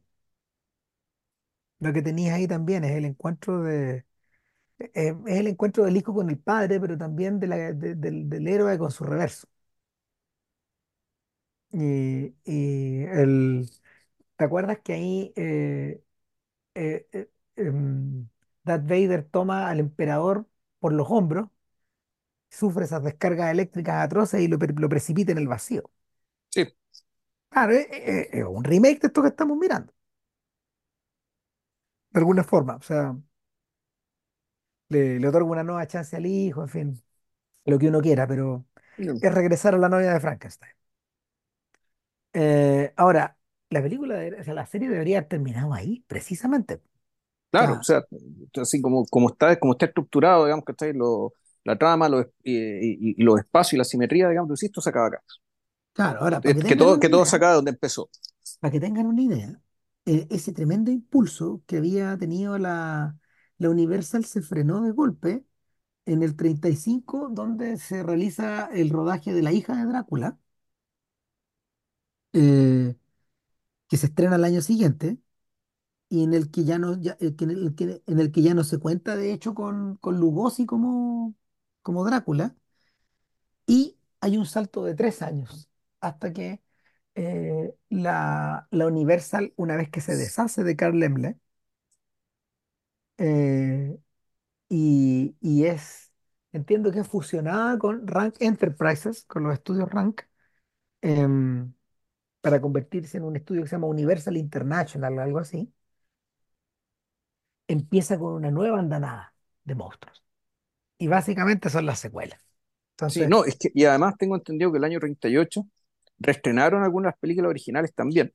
no me, no me extrañaría para nada. Y claro, y les fue, y, y les fue muy bien, muy, muy bien. Entonces, a partir de ahí, básicamente, con el nuevo liderazgo, ¿cachai? Eh, sin Carl Laemmle, tu- puta, claro, se toma la, se toma la decisión de que, eh, de hacer esta otra. Ahora, para que tengan una idea, esto, de, aquí para adelante esto se vuelve un poco parecido a Marvel. Mira, en el 39 El hijo de Frankenstein y La Torre de Londres. La Torre de Londres es una gran película. Después, en el 40, El regreso del hombre invisible, La mano de la momia y La mujer invisible. de ahí aquí, empie- aquí aquí la calidad empieza a precipitar, a precipitar. Eh, en el 41, eh, El monstruo y la chica, eh, el monstruo en este caso es como un super gorila, eh, El monstruo hecho por la mano del hombre, que, que, mira, son puras derivaciones de Frankenstein sin decir que es Mm. Frankenstein. Luego de Wolfman, que ese es un mini clásico, con Lon Chaney Jr. como el, el- el hombre lobo, en términos como cronológicos, esta es la última, esta es la, es- es la última, el ul- la última cinta clásica eh, de la Universal. Y de ahí para adelante viene el fantasma de Frankenstein, el agente invisible, la tumba de la momia, man, eh, el hijo de Drácula, eh, el fantasma de la momia, como que, como que, los, como que empiezan a jugar con los títulos, como que Sí, se, sí, a, se- a- a usar palabras al azar, digamos. un poco así, la casa de Drácula. Sí. eh, Ahora, hay que decir que en realidad esto no era necesariamente un universo porque eh, igual eran, no, eran, eran secuencias paralelas, eran historias paralelas, eran franquicias paralelas que a veces se topaban, eso sí. No, claro, pero donde, donde la weá, donde la weá topa a fondo eh, es en el 48 cuando Abbott y Costello se encuentran con Frankenstein. Claro, y, y, y, y, y, y- y todo precipita, porque, eh, porque para, para el después, huevo, ya, pues, bueno. o sea, en el 51 dos años, o sea, fue un exitazo weón, de final de, de final de los 40 en el 51 Abbott y Costello, weón, que no querían volver a esta weá, digamos, se encontraron con el hombre invisible y en el 55 con la momia, pues, weón. Puta la wea. Bueno, se agotó, todo, weón. pero, pero, pero, pero devolvámonos al 39. Sí, Devolvámonos al 39. Interesante que, claro, que, que, que se- de esta segunda andanada hacia, hacia el despeñadero de, de los monstruos del Universal comience con el hijo de Frankenstein y que el hijo de Frankenstein en efecto sea una secuela otra vez. Em, yo me preguntaba cuando veía el hijo de Frankenstein, ¿por qué no aparece, por qué no aparece eh, el, el doctor Harry, Henry, perdón? Y la, la, la respuesta es media trágica, man, porque Colin Clive había fallecido un, Oh, un- ya. un pa- un- como un año y medio antes de un caso agudo de alcoholismo. O sea, el, Clive tuvo una carrera cinematográfica relativamente breve, apenas siete años. El alcoholismo debe, haber- debe haberlo arrastrado desde atrás. Eh, su aparición como el Doctor Frankenstein lo catapultó a, una- a un estrellato que no tuvo ni siquiera oportunidad de aprovechar. Eh, su rol, mira, su rol dramático más importante en el cine, porque es un tipo que actuó en el, en el West End de Londres, eh, un actor, un actor importante de teatro, pero su rol, su rol fuera de Frankenstein más importante es Christopher Strong, es como el galán con, con el, contra el que actúa eh, Katharine Hepburn, que interpreta como una aviadora, que hoy día esa película es como una, es un clásico del cine queer, porque es una aviadora claramente muy Claramente masculina, lesbiana. Ya. no, muy masculina, claro, pero, pero el personaje, claro, tiene, tiene un interés. Tiene un interés hetero, digamos, y el, un, un protagonista, o sea, un, un- un novio hetero que, que viene a ser Colin Clive. Pero claro, para el momento en que filman eh, El hijo de Frankenstein, eh, Colin Clive ya no es más que una pintura en la pared de la mansión. Heavy. Sí, Ahora, no, güey. eh, Además tenías que tomar la decisión de que, de, de que la ¿pero qué cuestión se tratara. weón? Sí, pues. Puta, que sea el, ¿no? el hijo, bueno. Que sea el hijo, el hijo que retorna muchos años después a esta ciudad, a este pueblito llamado Frankenstein. Claro, que que, es un que detalle que no sabíamos antes. Que antes. yo, yo tampoco sabía eso. Y, y- y No, que, y- no, y, y lo interesante es que eh, este aspecto meta de la segunda película se redobla acá, porque claro. esta gente del pueblo Frankenstein vive en un lugar weón, donde hasta los turistas llegan atraídos por el monstruo, al Sí, cual denominan Frankenstein, pues, weón. O sea, que- básicamente eh, es como, es como si los habitantes hubieran visto las películas, pero en realidad las vivieron. Pero su relación, exactamente, digamos, su, su relación con lo que pasó es un poco como si hubieran visto la película también. Y exactamente, y la forma en que se lo jodió, pues, weón. O sea, la- el pueblo, el pueblo, el pueblo mismo está sumido en una especie de de ambiente depravado a estas de, alturas.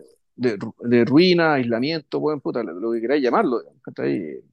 Todo se fue al carajo. Eh, exacto. Y, y además, esto ya en, ya en el siglo XX. Esto que estamos viendo ya es. es siglo XX.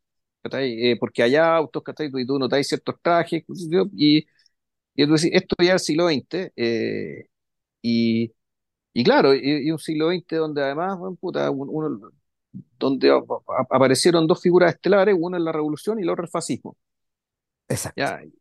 Y, y donde aquí está más cercano estar presente el fascismo que lo otro, digamos. Impresionante eso. El- me, me causó, me causó harta impresión ver que Wolf von Frankenstein, eh, ya en los años 30 regresa, regresa a la patria de su padre, eh, convertido él en un caballero británico, junto con su mujer y su hijo pequeño. Claro, y su mujer una Pero, estadounidense además, es decir, un tipo que el, en cierto sentido, este, por, por, eh, por vínculo, por vínculo y por elecciones de su vida, se ha alejado todo lo, más- lo que, lo que más ha podido, digamos, ¿cachai? De, de puta, de la impronta gótica y tenebrosa de la cual viene. sin embargo, llegan a este lugar que es como un, es como un escenario de Hollywood, es como un set de Hollywood. De, de- Puta, de eh, filme de terror eh, y, y vue- y vuelta al meta, pues es como si, como si el mismo, el mismo Frankenstein, el hijo, o sea, Wolf le vamos a decir ahora, el mismo Wolf le dice a la mujer, oye, pero este lugar es súper edad media, ¿ah? Es como si estuviera, como si estuviera en un, como si estuviera en una atracción de Disney, weón.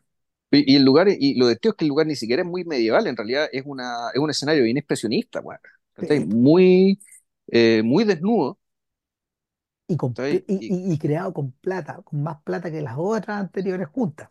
claro, pero al mismo tiempo se ve como un lugar desnudo, que donde lo importante son, es que ciertas formas, ¿cachai? Produzcan la sensación de, o de amenaza, o de, o de, o de constreñimiento, ¿cachai? Que los Claro. personajes estén ahí, ¿cachai? Eh, Ahora, incómodos, apretados y con algo encima, La gran incongruencia, la gran incongruencia es que precisamente esta familia bien, bien constituida, entre comillas, eh, estos, estos hijos, estos hijos de terratenientes que se han vuelto burgueses en el fondo y que eh, en el caso de Wolf ha seguido la, ha seguido la, mm, ha seguido la profesión de su padre, pero no mostrando ni un, un- un- no Ni un mostrando un interés porcentaje, en la, claro, no, y un porcentaje no muy grande de genialidad, digamos. O sea, es un tipo que, que se bate bastante bien y además un millonario, en fin.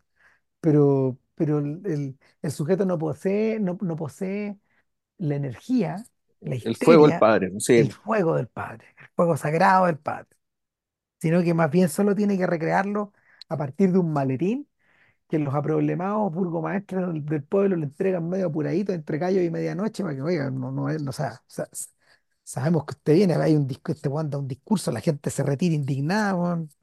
Ah, Eh, pues, ah, habla pura guay, nadie le cree nada, po. No, claro, se- ha- habla con, habla con menos convicción de un, que un político contemporáneo. po. O sea, trata de hacerse simpático como Piñera, más o menos. O sea, es una idea, digamos, y ¿qué, qué pasó ahí, Claro, güey? no, uf.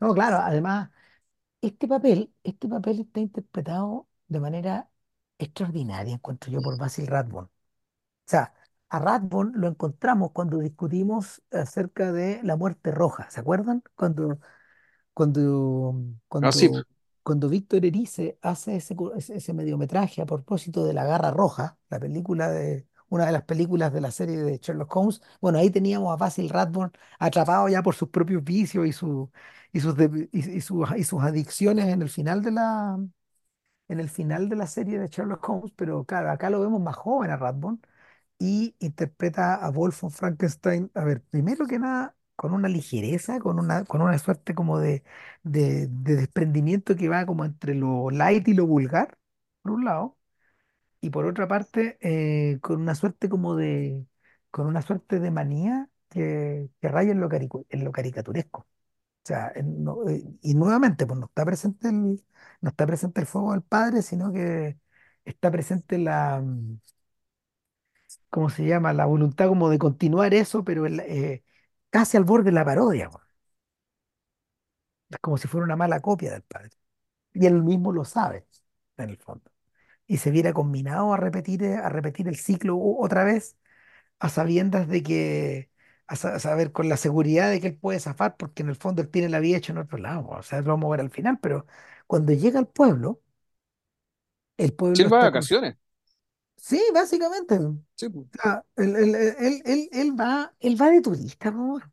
Uy, qué, bo- qué raros son estos árboles, qué bonitas las montañas, qué Sí, oscuro es claro. todo. Como que esas son las, la referencia. Entonces la gente está chata, po, weón, porque va a traer atención sobre el pueblo de una manera, de una manera infame. y No voy a hacer cosas, weón, que vuelva a aparecer el monstruo, weón, porque además, esta, este pueblo, este pueblo que tiene este burgomaestre como chantado otra vez ahí, eh, es, es trasunto, es- es- es- tiene, tiene dos, tiene dos figuras de influencia. Por un lado, el jefe de la policía, Krog, y por otro lado, Igor.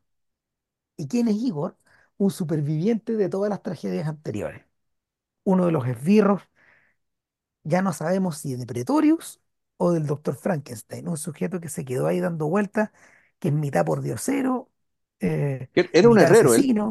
Era- eh, Sí, él sí, era herrero, sí, en algún momento lo dicen, entonces él, en su condición de esbirro, de estar sacando tumba, eh, lo ahorcaron y sobrevivió al ahorcamiento, se y por lo cuello, mismo se quebró el cuello, pero está pero vivo, no por lo murió. tanto, pero no murió, pero para efectos civiles está muerto. Por lo tanto, lo sea, pueden volver a condenar. efectivamente es el no muerto de esta Es, historia. es, uno, es otro no muerto. Y, igual que, forma. igual que Frankenstein, digamos, ¿cachai? Que Frankenstein eh, a esta altura, cuando empieza la película, Frankenstein no sabe dónde está. Ahora, ¿quién es Igor? ¿Quién es Igor? Nada menos que Bela Lugosi. Es Bela Lugosi. Claro, y, y Bela Lugosi de alguna forma se lleva, eh, como gran actor que, que fue, digamos, eh, Bela Lugosi se lleva el, el peso dramático de la película. Se lo echa en el hombro. Él. Él es el, él es el verdadero antagonista de la película, de hecho. Claro, Si es que hay alguno. ¿no? Claro, El, el- entonces, el- el mastermind de todo. Claro, él, eh, es, el tipo que lo anda, es el tipo que anda a todos en el pueblo, es un gallo que tiene razones para haberse negado de gallo, para haberse negado, o sea, para para deshacerse de- del jurado que lo condenó, mal que mal, weón. Hay seis que han muerto de formas muy misteriosas eh, y atacados con, nivel, con un nivel de violencia tal que el, el- que el corazón les estalló. Esa onda. Estamos hablando de ese nivel de violencia. Entonces, eh, y es el tipo que en la medida de que eh, Frankenstein recibe su cajita eh, con el legado de su padre, con las investigaciones, con todo, con todas las anotaciones, lo va a sapear eh, en las ruinas de la torre, en ruinas largamente abandonadas. Y, tienen un diálogo muy tenso, pero de alguna manera queda do- donde, donde ambos cuentan sus respectivas historias. y, y Igor le va a- y- y- Igor le hace la revelación final, en el fondo. Acompáñeme, le dice. Abre, abre, un- abre una tremenda pared de piedra, se interna hacia abajo y está a un costado, de nuevo vuelve a aparecer el padre, Víctor Frankenstein, que no había salido en la segunda, tumba. Y al otro lado, Henry Frankenstein, tumba Crea- cre- también. creador de monstruos. Y no, y rayado por el pueblo, así, creador de monstruos, como si fuera O un sea, con la tumba profanada, creador de monstruos. Muere el roto que sabe. es más o menos. Eh, y, y efectivamente, puta, el Wolf Frankenstein, eh, por el hecho de ver al monstruo, básicamente se convierte en otra persona. Se Claro, convierte en su es padre, que, en el porque no es una tumba de dos, hay una tercera tumba donde descansa el monstruo Sí, que, que tuvo una caída semi-fatal, algo así, y que ha estado, que ha estado por largo tiempo convertido en un vegetal. Entonces, en la misión ahora, la que, Igor le transmite a, a su nuevo amo o a su nuevo socio, puta, es revivir al monstruo. De alguna manera, revivir al monstruo va a equivaler. Este, este, este es el, esta es la parte del argumento menos, menos, eh, menos creíble de todas, porque si, si tú y yo hubiéramos sido Wolf von Frankenstein, ni cagando revivió el monstruo. no, por parte que la, la razón que hay es que, que da es que el, básicamente lo quiere revivir para demostrar que no es un monstruo, sino un hombre. Claro, Y que efectivamente se pueden, que su papá te- estaba en lo cierto al intentar crear un hombre, y por lo tanto la única forma de demostrarlo es reviviéndolo. reivindicar la memoria del viejo, claro. Exacto. Y por eso es que en en gesto muy simbólico, el- ese creador de monstruos, él borra la palabra monstruos y crea hombres. O sea, Víctor Frankenstein. Creator of Men. Ahora, eh, desgracia otra vez, pues. o sea, de partida él empieza a producirse por una parte la... es- es- Aquí esta película tiene un poco, tiene una lógica también de película de detective, donde el detective es el inspector eh, Krog, porque básicamente es alguien que siempre está mirando, observando y sospechando.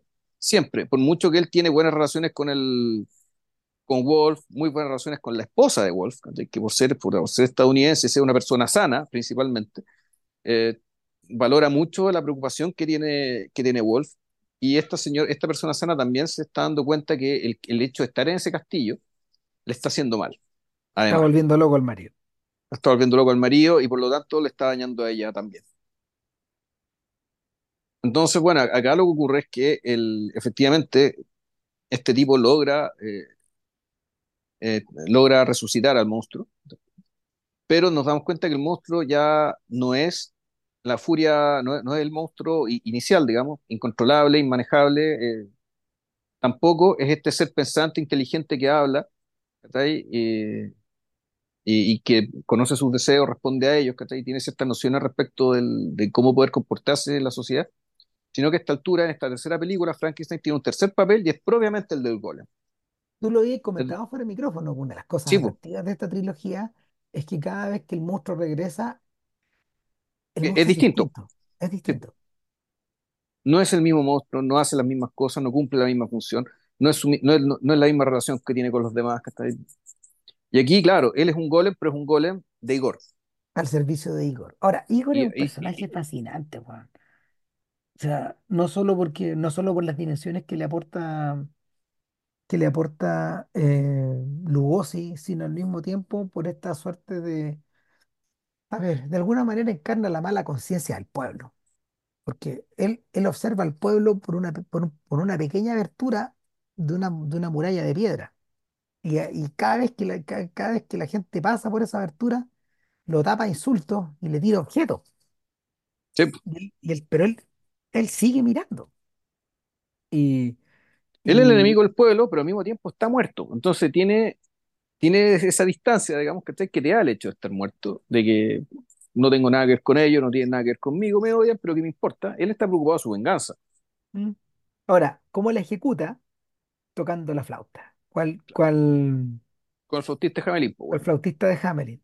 Y, en, y, en- y mirando, tocar, mirando a mirando a Lugosi tocar la flauta y viendo que Lugosi también es un tipo que está pelucón, que anda con, que, que anda con una, una dentadura postiza, y con unas ropas medias rotosas, dije, ah, pero de alguna manera este flautista siniestro es el reverso, de nuevo, otro reverso del ermitaño que tocaba el violín, po, ah, sí, pues, De nuevo, es verdad. de nuevo. Y, y, y, y, él es quien mantiene una relación de, eh, él habla de mi amigo cuando él habla del monstruo, también, my friend is. Sí, Claro, pero volvemos, la amistad entre marginales. Claro, y es su amigo, es su amigo, weón, que, que en el fondo lo ha ayudado a deshacerse de seis y, y muy luego de los ocho de sujetos los ocho jueces que lo condenaron, claro. que lo condenaron, rápidamente. Claro, y esto tiene, esto tiene de punta a Krog, que a su vez él mismo es una víctima del monstruo. Eso también es un gran detalle. Sí, Krog, Krog, eh, años después, años después, Peter Sellers sacaría un rasgo de Krog, ¿te acordáis? eh, cuando, porque Krog en algún momento eh, eh, tiene, tiene, un, tiene una mano enguantada, o sea, él, él, está, él está vestido de negro, de riguroso sí, negro, con una gorra, y, y tú decís, "Puta, este gallo parece un SS, weón. Eh, y ese brazo tieso que él tiene, y que es un brazo que en esa época se debe haber asociado mucho a los veteranos de la Primera Guerra Mundial, eh, y que él de alguna manera lo baja, lo tuerce, sí. eh, lo, lo ocupa para encender, eh, para encender cigarros encima, ¿cachai? Sí, es como un juguete, eh, claro, se lo tira hacia atrás. Bueno, ¿te acordáis que Peter Sellers ocupa esas mismas, es- eso, en, en Doctor Insólito, pues, en Doctor? Insólito. Claro, cuando, cuando el brazo weón, se empieza a mandar solo, weón, y el brazo se así cae, pues, weón. Claro, entonces ta- ta- hay, hay algo de eso ahí. Pero, pero, bueno, es Krog quien. eh, es Cross quien de alguna manera mantiene el orden y un orden estricto, un orden cuasi fascista, weón, en ese pueblo. O sea, donde, donde finalmente él hace un poco lo que quiere y, lo, y los burgomaestres no tienen nada mucho que decir. Y, y él es quien se lanza, él es quien se lanza a la, a, a la, a la casa, a la casa del monstruo, cuando averigua que eh, el monstruo estaba visitando ha estado visitando al niño en, en escenas que nunca vemos y ha jugado con claro. el niño.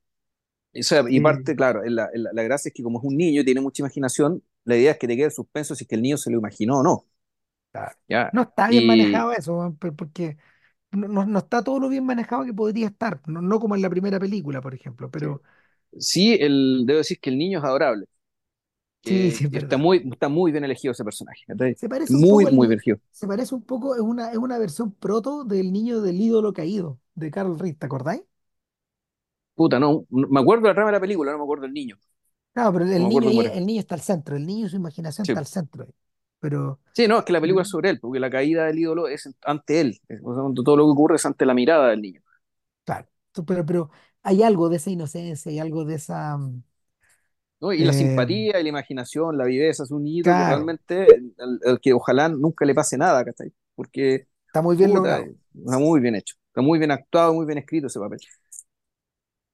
Total que, total que eh, en ese punto donde eh, empieza, empiezan a sucumbir víctimas que son esencialmente inocentes. Y el primero en caer es Benson, que, que es el que es mitad mayordomo, mitad ayudante Mira, de, The, mitad ayudante de Wolf, Wolf, claro, y, y tampoco lo vemos morir, pero gracias a él queda claro que hay una conexión entre la torre y la mansión. Una, una, claro, un pasadizo secreto, secreto. claro, un pasadizo secreto donde, donde, donde finalmente los huesos de, de, de, de- Benson terminan. Ahora, eh, de ahí para adelante, igual que en las otras, se precipita el final de una manera desquiciada, acelerada. Primero que nada, primero que nada, eh, en una, en un arranque de furia, Wolf balacea, balacea a Igor y se lo echa. En principio, lo mata.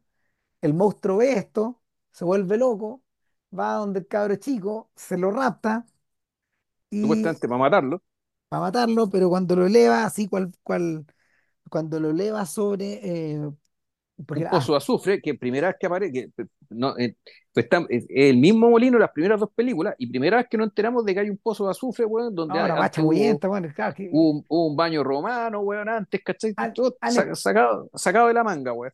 Exacto, lo, lo- lo que pasa es que han explotado tantas cosas encima de eso que finalmente quedó abierto el infierno, po, weón. Sí, más o menos. Eso es, eso es, claro.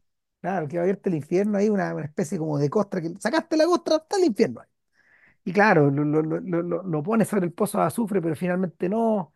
Y, y entre la lucha, entre la lucha con, con Krog y el monstruo, bueno, Krog antes había contado que él había sido víctima del monstruo porque el monstruo una vez penetró en su casa, atacó a su padre, lo, des- lo despedazó y al niño le sacó el brazo.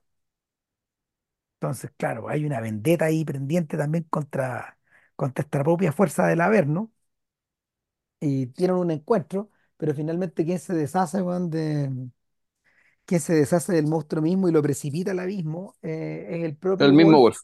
descolgándose como cual Batman, po, weón.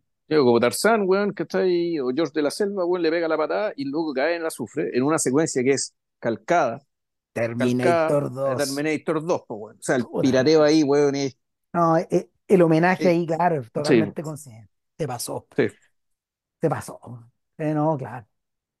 Y sí, eh, ah, digno homenaje también dentro de todo, sí, sí, no una sí. película hecha con falta de respeto, digamos. Y, No, es y, digna película Terminator 2, weón, para ser de Cameron está bastante bien, weón. Eh, bueno, y eh, corte después de este desastre, weón, viene una escena que está en una escena puesta a la carrera, weón, donde eh, con la misma liviandad con la que llegó, Wolf se va con su familia, pues, weón. Y dice, y, y, y, y, por- y como que el discurso es, y por todas estas razones le elevo el castillo, weón, y, mi- y, y- y la Y mis fortuna, weón, tierras, de, y de las tierras al pueblo y todo. ¡ah! Pues no tienen idea, weón, de que en el fantasma de Frankenstein, primero que nada, no se murió Igor, weón. Y el monstruo, atrapado en el azufre, en vez de morir, se preservó, po. preservado en el azufre. Nada, por suerte, Karloff no tuvo que exponerse a esa humillación. no, de hecho, Carlos dijo que él hizo otras películas porque, eh, eh, eh, y esto, el, lo que nosotros acabamos de explicar respecto de cómo el personaje era, era siempre distinto, Eh, Claro. según Carlos decía ya, no queda mucho más que explorar del personaje. O No, sea, ya no, no, no- para mí como actor no valía la pena seguir porque ya pasé por, por el, el el- el personaje representó distintas cosas, teni- tuvo distintos niveles de actuación, distintos desafíos, dado lo que implicaba por un lado por otro, pero ya el, el, el, el espectro posible ya se agotó. Y por ahora, eso energía. no hizo, no hizo la cuarta película. Y por eso nosotros No, también nos quedamos con estas tres, en rigor. claro. Ahora, la energía no se disipa, aparte de toda esta, de, de toda esta caída, la porquería, digamos, finalmente. O sea, al punto de que Abbott y Costello, bueno, encontraron que esto era una mugre, ¿no? sea, La dignidad de ellos estaba por encima de la película, pero se tuvieron, se tuvieron que tragar todo esto con, las, con, con los cerros de plata que les llegó. Eh, aparte de todo esto, bueno, esa energía no se disipa y vuelve a renacer con una energía y con un salvajismo, en los filmes de la Hammer que es insospechado, encuentro yo. O sea, porque claro, la- cuando, cuando vuelve la Hammer, eh, apoyado en Drácula y en Frankenstein y en una multitud de otras películas laterales, eh, es como si se, es como si se volviera a revivir de nuevo el ciclo. Claro, lo que hizo la Sí, Hammer fue comprar los derechos de estas criaturas, claro. Y, y, y lo que hizo, eso sí, el, el foco está puesto 100% en el doctor, es una gran idea. Que una gran idea. Es el fondo decir que el verdadero monstruo es el doctor Frankenstein. Claro, Bueno, y que, que es de una moralidad, de una maldad, el weón. no, y, y- y consiguen, y consiguen la unidad, la unidad artística y, te- y estética de la mano de Peter Cushing, Claro. que, que ahí se convierte en un inmortal también, a su vez. O sea, nada que hacer. Pero ese- eso es otra historia, otro podcast, Ese no otro podcast probablemente sí. Sí, claro. Y no sé si, no sé si valdrá la pena hacer todas porque son muchas, bueno, en fin. Sí, Claro, son como siete. sí no, ni no, cierto. eh, o sea, duró tanto la serie de la Hammer que hicieron un remake al interior de la primera, del ciclo. Como que la quinta es un remake de la primera, ¿no? La Un remake, un reboot.